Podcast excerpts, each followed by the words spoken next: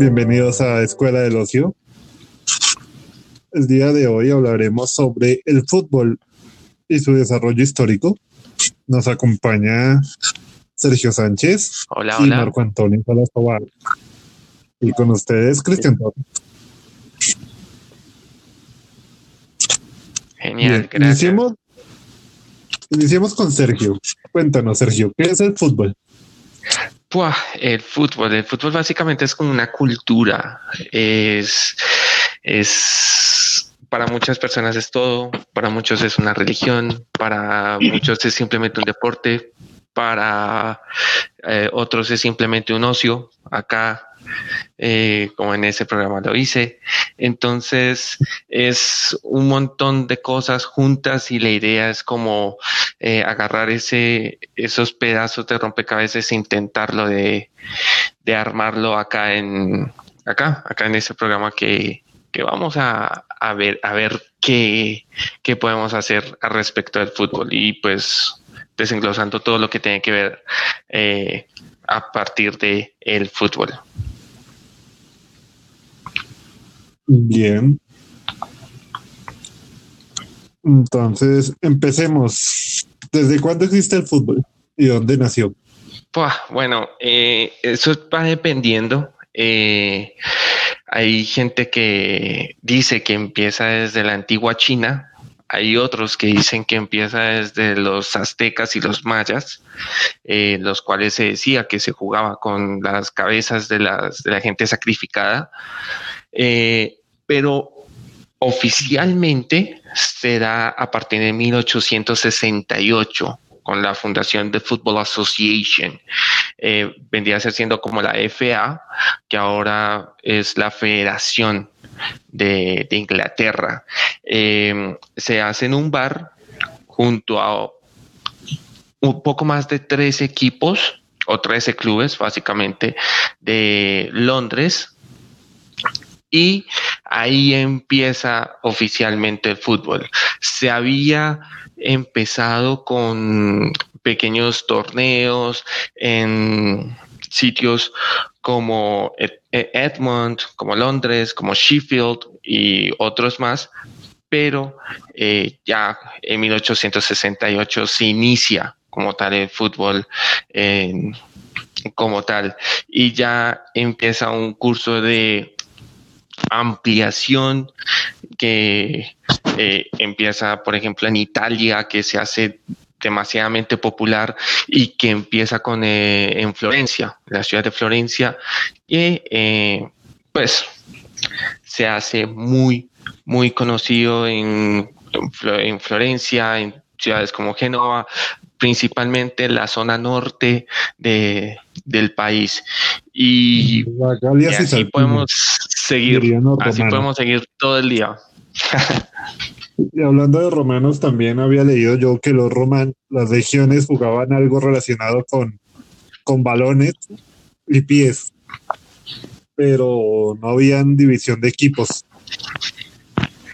Sí, por lo general lo que son los romanos, también eh, los aztecas, también se jugaba con sin divisiones de equipos. Por ejemplo, no estaba tan reglamentado lo de los arcos o cuánto duraba un partido. Por ejemplo, en Inglaterra eh, podía durar un partido entre cuatro o cinco horas y había un momento en que se hacía de noche y pues tenían que parar.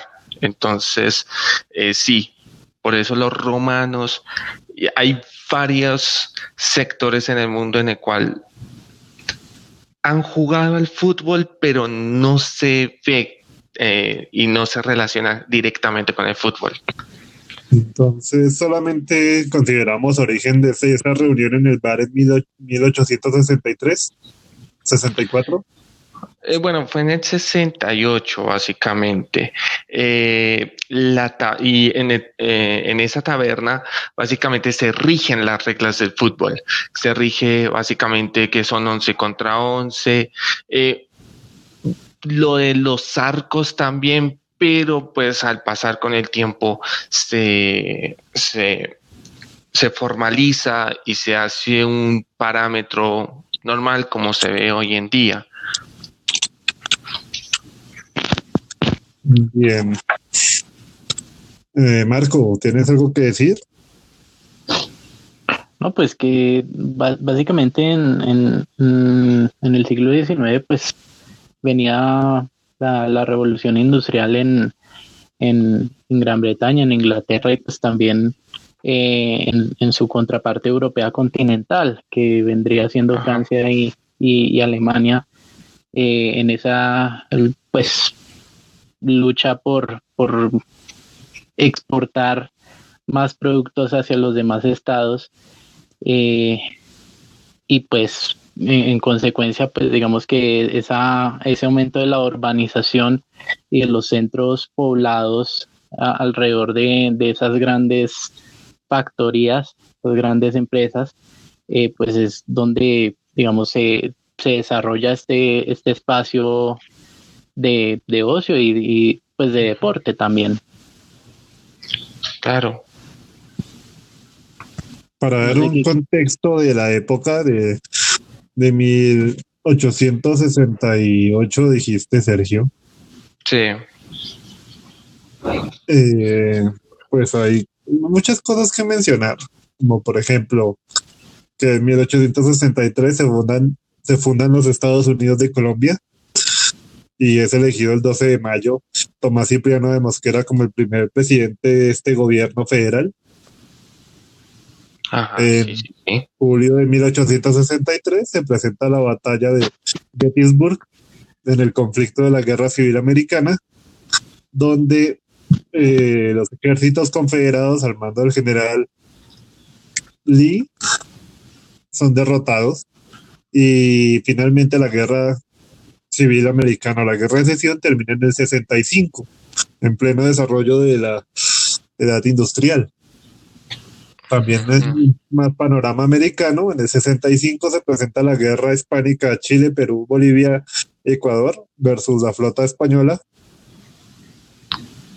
En el 67 se presenta la intervención francesa en México junto con el nombramiento de Maximiliano de Habsburgo como emperador de México y la muerte de este en el 67, cuando por fin Benito Juárez, el benemérito, consigue consolidar la figura presidencial y nacional frente al imperialismo mexicano y de intervención extranjera.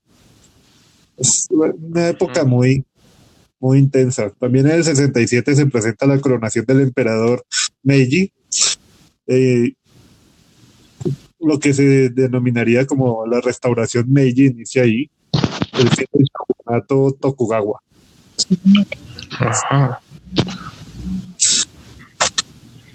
¿Qué os comentas de la revolución industrial, Marco? que pues digamos que las principales innovaciones en, eh, se, presentaron en, en, Inglaterra, la máquina a vapor, eh, que fue, si no estoy mal, eh, esa fue inventada en 1850, en la década del 50 del siglo XIX, y que pues digamos que esa eh, es pues, las diferentes réplicas y, y, formas de utilizar el vapor como una fuente de energía y a su vez en, en, en, una fuerza mecánica pues hace que en un principio pues se, se, intentara pues para los textiles y, para el transporte eh, pues ahí es donde empieza el transporte ferroviario y, el transporte marítimo ah, con, esos ferries y, barcos a vapor. Y que pues obviamente en, en, medio de esas innovaciones eh, viene también, aparte de eso, pues una cierta lucha de clases, pero pues digamos que eh, en, el fondo, pues las innovaciones sí llevan a, una mayor aglomeración de, personas que se reúnen en, distintos, en distintos espacios y en distintas... ¿Estás hablando de una explosión demográfica? Claro, eso, eh, eh, al aumentar directamente esa, esa producción en, en, los centros urbanos, en, en, los nuevos centros que se estaban distribuyendo, pues digamos, por Manchester, por Londres, eh, también Por Birmingham, Inglaterra. Birmingham, sí. que digamos Sergio, que... ¿cuál es el equipo? Perdona, Marco, ¿cuál es el equipo de Birmingham? ¿Qué, qué equipo inglés tienes en Birmingham? ¿Qué Bueno, hay recuerdas? dos. Dos, hay dos en Birmingham. En Birmingham está el Birmingham City, está el Aston Villa, el Aston Villa de Juan Pablo Ángel, eh, cerca de los 2000 que todo el mundo lo conoció. Y me parece que está el Sunderland, pero lo voy a confirmar por acá eh, porque me parece que hace básicamente la ciudad de Sunderland, que queda- me parece que queda muy Yo- cerca. Pero yo- aquí Yo realmente esperaba que Birmingham tuviera un equipo de fútbol más influyente, principalmente porque es la ciudad donde nació el heavy metal. No, pues lo que pasa es que es eh, Birmingham tiene su gran epopeya eh, a nivel futbolístico en la época de los 70, que es cuando empieza a, jugar finales de la FA Cup, eh, especialmente contra el Manchester City, contra el Liverpool. Pero, eh, pues, eh, la ciudad de Birmingham con, el, con la ciudad como tal mm, no se tiene como si- simplemente se tiene un arraigo de que es un club de barrio, más no como un club que puede trascender fronteras. Entiendo. Eh, continuemos con la revolución industrial. Para Claro. 1879 se desarrolla el primer motor eléctrico, se crea la tabla de los elementos químicos y se realiza la apertura del canal del Suez en Egipto por fabricación francesa, en la cual el imperio británico posteriormente compraría las acciones del Pasha de Egipto. El Pasha es el gobernante de Egipto anterior a la intervención británica. Eh, ¿Continúas, Marco? Pues sí, básicamente el canal del Suez eh, da la oportunidad de que los productos que venían de Asia y de la India, pues en vez de pasar por debajo de, de- de África, pasando por, por lo que hoy conocemos como, como Sudáfrica y dar toda la vuelta de, de ese gran continente, pues ya tenían que solo pasar por, por la península eh, la península ibérica Arábica. sí. Gracias por el dato. Y pues ahí Pero sí, entra en geografía. el canal de Suez. Eso ahorra más o menos, pues digamos, en esas épocas, pues eran más o menos un mes, dos meses de viaje Meses. que pues se demoraba estaban desde India a Londres, se demoraba ocho meses el transporte, bordeando toda África. y pues acortamos eso pues por ahí cuatro meses directamente en el transporte de todos esos bienes primarios que pues siempre en, en Asia en Asia pues ha- hay demasiada gente y pues también hay un- una gran extensión de, de tierra que se puede utilizar para diversos cultivos. En- en- entre esos pues obviamente está la seda y el algodón que pues son, son materias primas directamente que, que utilizan las factorías eh, inglesas en ese momento que, que pues donde desarrollan todo este proceso de mecanización y automatización de, de los procesos.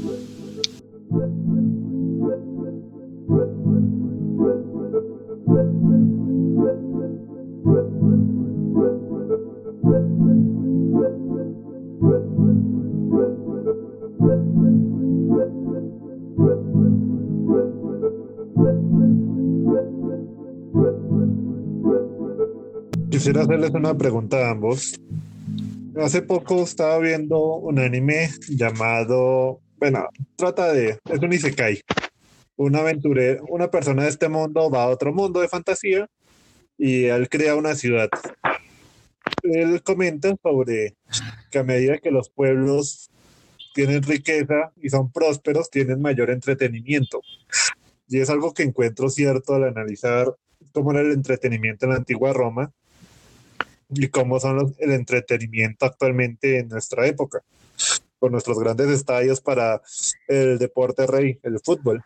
Pues mi pregunta es si consideran ustedes que la expansión de fútbol como un gran deporte se debe al imperialismo británico y su expansión colonial. O se debe a que realmente es un gran deporte muy entretenido, que yo creo que lo es.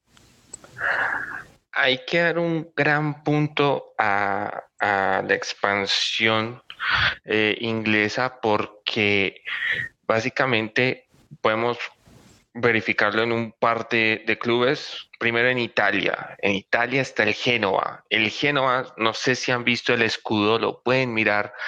Tiene la bandera de Inglaterra. El Inter también tiene la bandera de Inglaterra. El Milan también tiene la bandera de Inglaterra.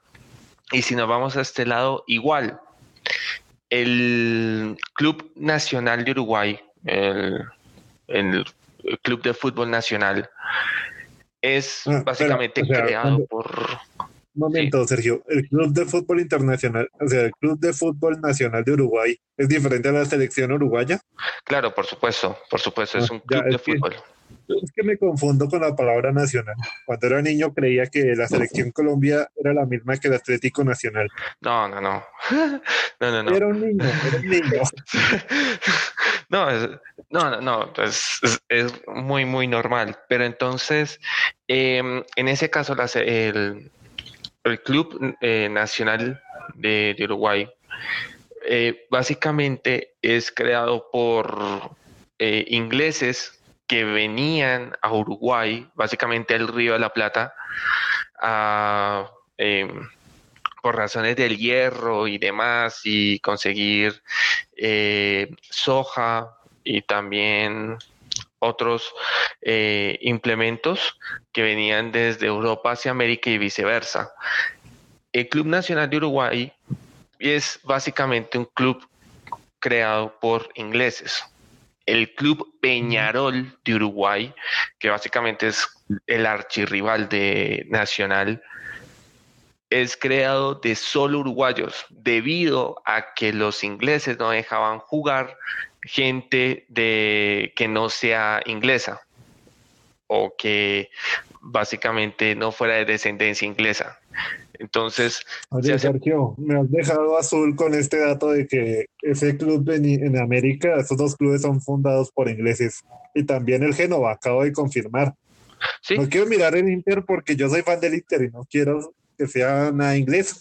No, no, básicamente sí, yo también hincha del Inter y sí, es básicamente tiene el, la bandera de Inglaterra. Eh, hay hasta camisetas en los cuales viene con el escudo de Inglaterra em, y nada más. Eh, básicamente, el Club Nacional de, de, Uruguay viene eh, creado por, por ingleses y el Peñarol viene creado por básicamente uruguayos que en su idea de querer jugar le hacían la contra a los ingleses y crearon el eh, Club de Fútbol Peñarol.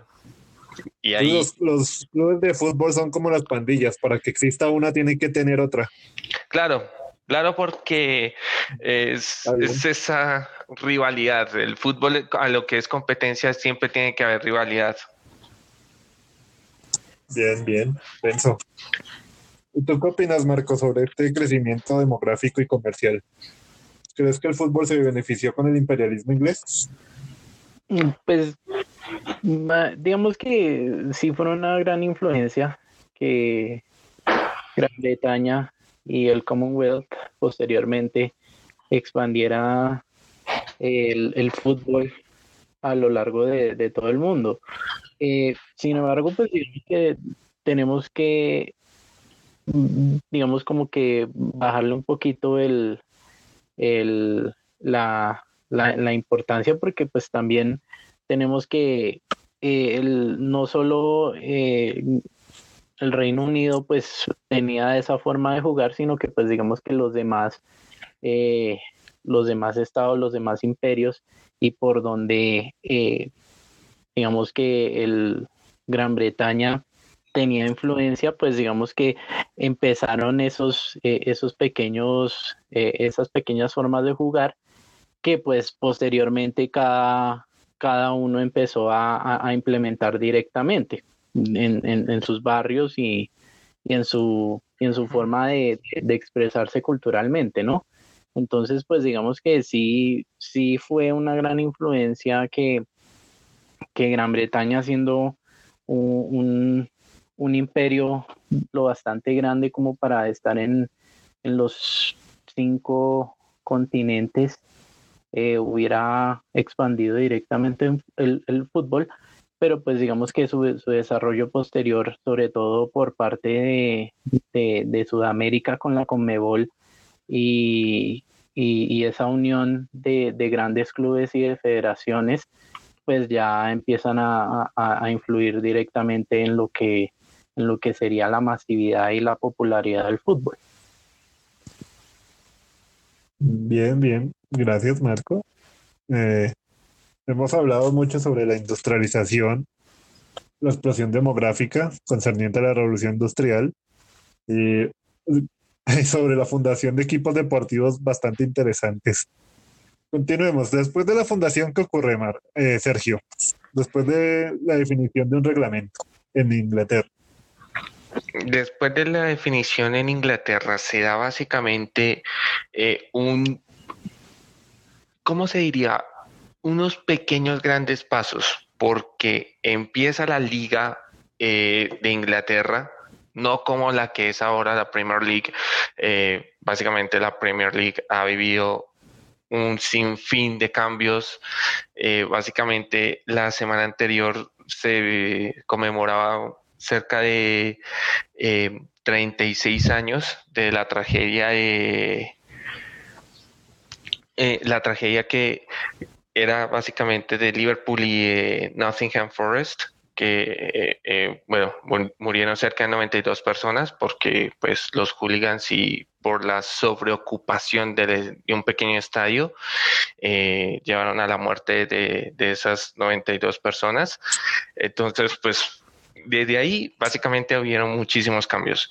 Pero pues a la época de 1860 eh, y llegando cerca a los mil, eh, 1890, se puede empezar a que eh, hay equipos en Italia, que hay equipos en, en Inglaterra, de que se empieza a crear una serie de pequeños equipos en España y también en Brasil, también en Argentina.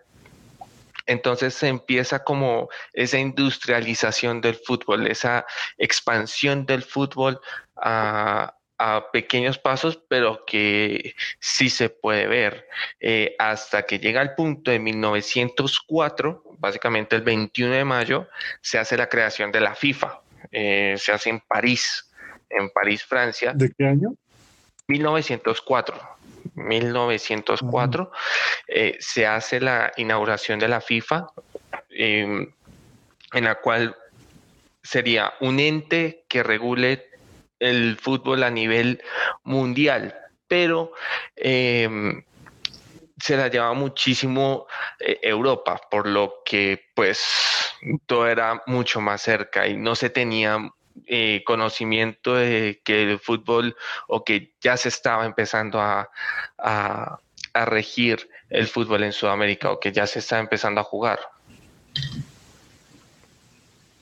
Vale, es sorprendente fueron 40 años hasta que se crearan eh, clubes profesionales, me estás diciendo, mm. y la formación de la FIFA desde su fundación. Desde, desde la definición de un reglamento y crearse un deporte ya claro, con nombre, título y apellido. Sí. A, uh -huh. a la formación de un instrumento de control para las organizaciones nacionales y nacionales y la formación de torneos ya es un gran paso y no es algo tan tan largo, solo fueron 40 años. Claro, hace más de un siglo. Claro, porque, eh, por ejemplo, equipos como el, el Milan, que es de 1899, el Barcelona, que es de 1899, eh, también son todo ese conjunto de clubes que se van generando y que ya da como abasto a que uno pueda decir, bueno, tiene que haber un ente regulador del fútbol mundial, aunque pues uno ya podría decir de que es eh, fútbol europeo como tal, sería la FIFA. Y sí, en, en 40 pero, años. Pero siendo conscientes del, del periodo histórico, tener una organización, así sea solo europea, sobre el deporte del fútbol, ya sería considerada una, una organización mundial, porque estamos en pleno imperialismo y colonialismo. Nomás tenemos que se presentó la unificación alemana, la unificación italiana, se claro. presenta eh, en la conferencia de Berlín en 1884, donde se, se reparte en África, se presenta la, en ese periodo ya se presentan las guerras, ya se presenta Japón como una potencia, derrotando a China y posteriormente derrotando a Rusia.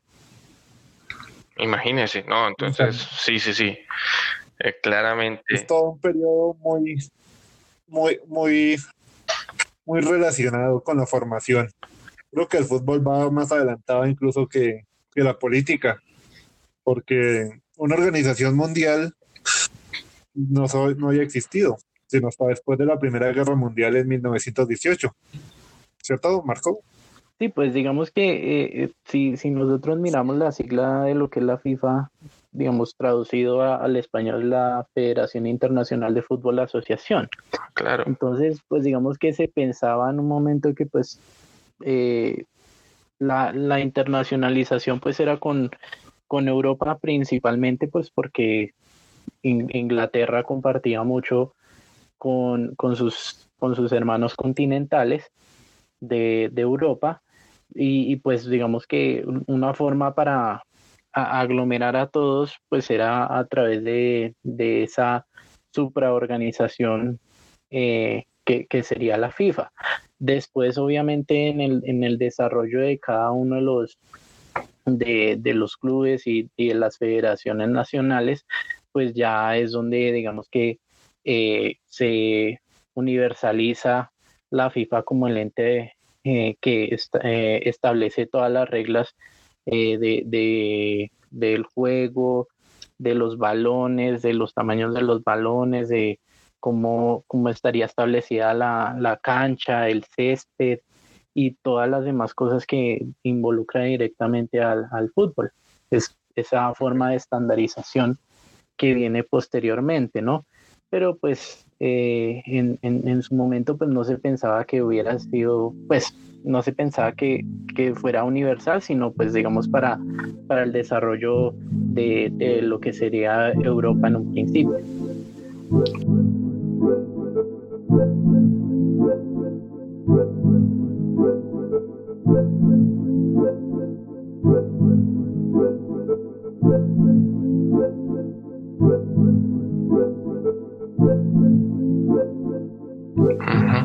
Hay algo que ocurre en este siglo que me causa aún curiosidad y es que se presenta, sobre todo en, en Latinoamérica, un debate muy intenso y sobre todo en Colombia por las formas de gobierno, sean centralistas o federales. Eso conllevó varias guerras civiles aquí en Colombia. Sí. Incluso la última guerra civil, que es la guerra de los mil días. Pero la cuestión aquí es por qué la FIFA toma un modelo federal. ¿Por qué, todas las organizaciones de cada país se llaman federación? O sea, es una pregunta que realmente me surge en este momento. Es, me imagino, pues básicamente por lo que eh, podría aportar, que es que la FIFA va conjunto al gobierno. Entonces, cuando la mayoría de los gobiernos tienen una forma de gobierno eh, de federalización, la FIFA se toma el, el trabajo de eh, ser contigo y consigo con el, con el gobierno. Entonces, por la parte de, de, FIFA, yo creería que sería esa, esa opción, pero es muy, muy buena la pregunta, porque esa clase de cosas por lo general no se, no se piensan mucho, pero mi explicación y por lo que puedo aportar sería eso. Miren ustedes dos este punto. Eh, como hablaba antes, este siglo, este periodo en el que se desarrolla el fútbol también es el periodo donde se consolidan los nacionalismos, empezando por Latinoamérica y luego con Europa ya en serio con Alemania e Italia, que eran naciones inexistentes como unidad política para, el, para los 1800. Claro. Eh, miren, no existe, a pesar de la existencia de la Unión Europea, no existe una selección europea. Solamente existen comentarios de los de, los periodistas deportivos sobre cuál cuál jugador corresponde al mejor equipo, cuál ha sido el mejor jugador en determinada posición y se conforma el mejor equipo. Tanto sea como del torneo, como el o de la liga o del mundial. ¿Cierto? Claro, por supuesto. Pero en esta, en esta idea de los nacionalismos se presenta el fútbol como, es un tema que me apasiona, como un ente que une a la población. Por ejemplo, existe la, existe la selección inglesa, pero no la selección del Reino Unido. Existe la selección escocesa, irlandesa, galesa y, de Inglaterra. Y la de Irlanda del Norte. Sí, pero como es, ah, bueno, ahí Irlanda del Norte, es que está Irlanda y Irlanda del Norte, yo me confundí ahí de país, perdonen. No, no, no. Entonces ahí ven cinco, cinco selecciones en las Islas Británicas. Claro. Donde solamente hay dos gobiernos. Ven, es algo curioso. ¿Qué podrías decirnos tú sobre esto, Marco? Pues es que como, digamos que mm, ya en el desarrollo de, de del fútbol como, como una profesión, como un estilo de vida ya, y, pues también como, como un deporte ya, eh, pues digamos, podríamos decir un deporte que podría pensarse para unos olímpicos, ¿sí? Para unas olimpiadas, pues el, el establecimiento de los diferentes clubes, eh, pues traía diferentes conflictos respecto de, quién era el mejor, de quién, quién podía decirse que, podía ganar frente a los demás.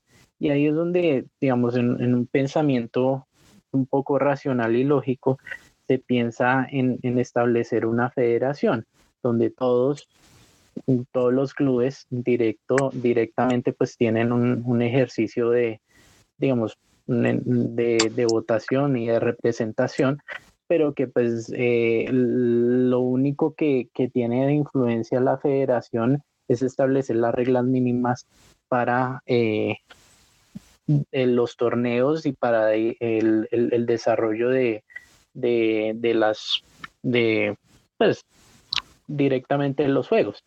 Ya de por sí de cómo se, de, de quién, de cómo sería, por ejemplo, eh, eh, establecer una forma de remuneración a, los jugadores o eh, incluso pues digamos también el, el fichaje de las personas y establecer esas, esas formas de que, conocemos actualmente como la contratación y los fichajes de, las personas, pues digamos que en principio lo manejaban directamente los clubes.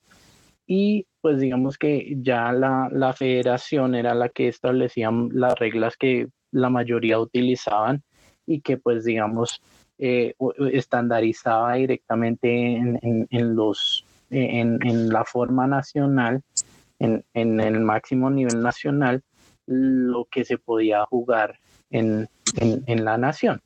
¿sí?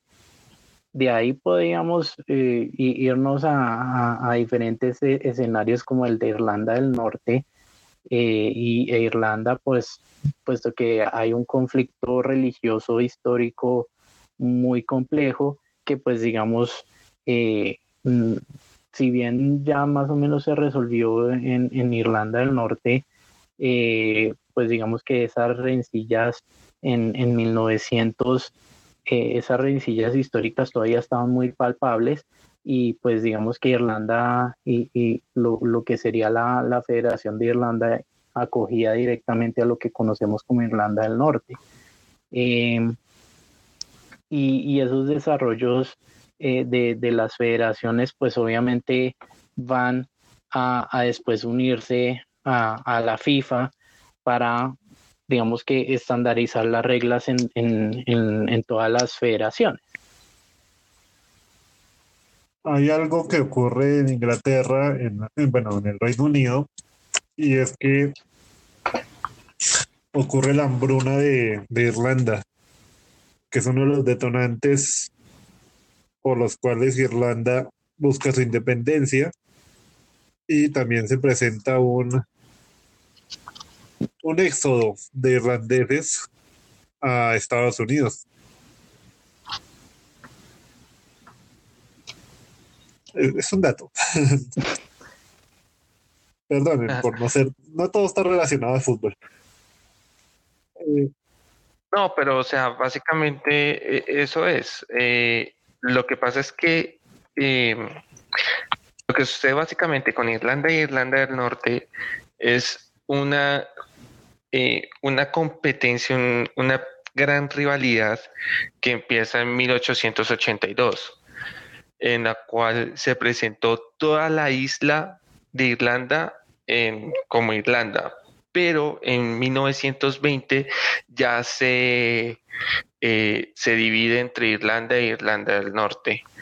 Eh, entonces, ese también sería como otro dato que te ayudaría ahí en, ese concepto que estás aportando. Deberíamos de hacer otro programa relacionado con las elecciones nacionales que se dividieron, como por ejemplo la República de Yugoslavia, la URSS, la Alemania, que se separó y se volvió a unificar.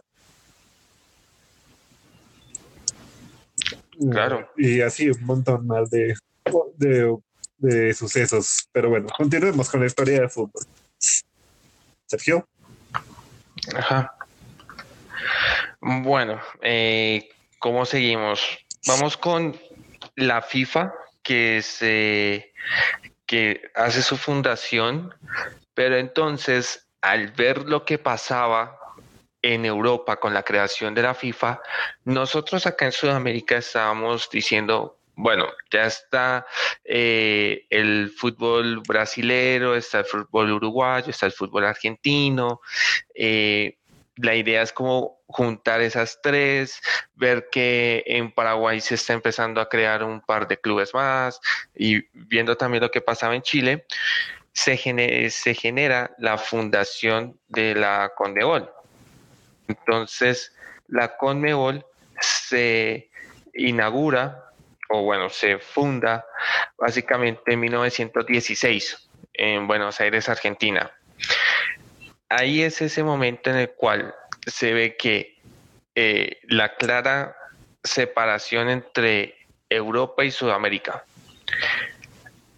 Y a partir de ahí, eh, pues me imagino todo ese, eh, se puede ver que hay un montón de hechos históricos en el medio, que pues ya pronto Marco y Cristian van a dar lujos de detalles, pero eh, entre la creación de la FIFA hasta este punto, el punto, el, paso más grande es este, la creación de la CONMEBOL como la Confederación Sudamericana de Fútbol, como eh, la, el ente que regula el fútbol en Sudamérica.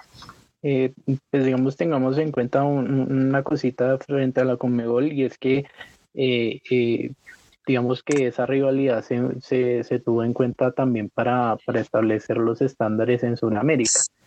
De ahí que, eh, pues digamos que nosotros tengamos un torneo un poco diferente al europeo, al nosotros tener, digamos, una, una competencia no tanto de puntajes, sino de, de, clasificaciones directas. Y eh, también esa, esa rivalidad frente a, las normas mínimas sobre, digamos, e, el establecimiento de los fuera de lugar, de, de, del, también del tamaño de la pelota del fútbol y, todas esas cosas que establecen directamente una diferencia en un principio con, con, con lo que sería la FIFA y con, con el fútbol europeo. Ok. Por supuesto. Tengo una pregunta y es, ¿cuándo empiezan a existir las elecciones nacionales? Sería de muchísimo, muchísimo tiempo.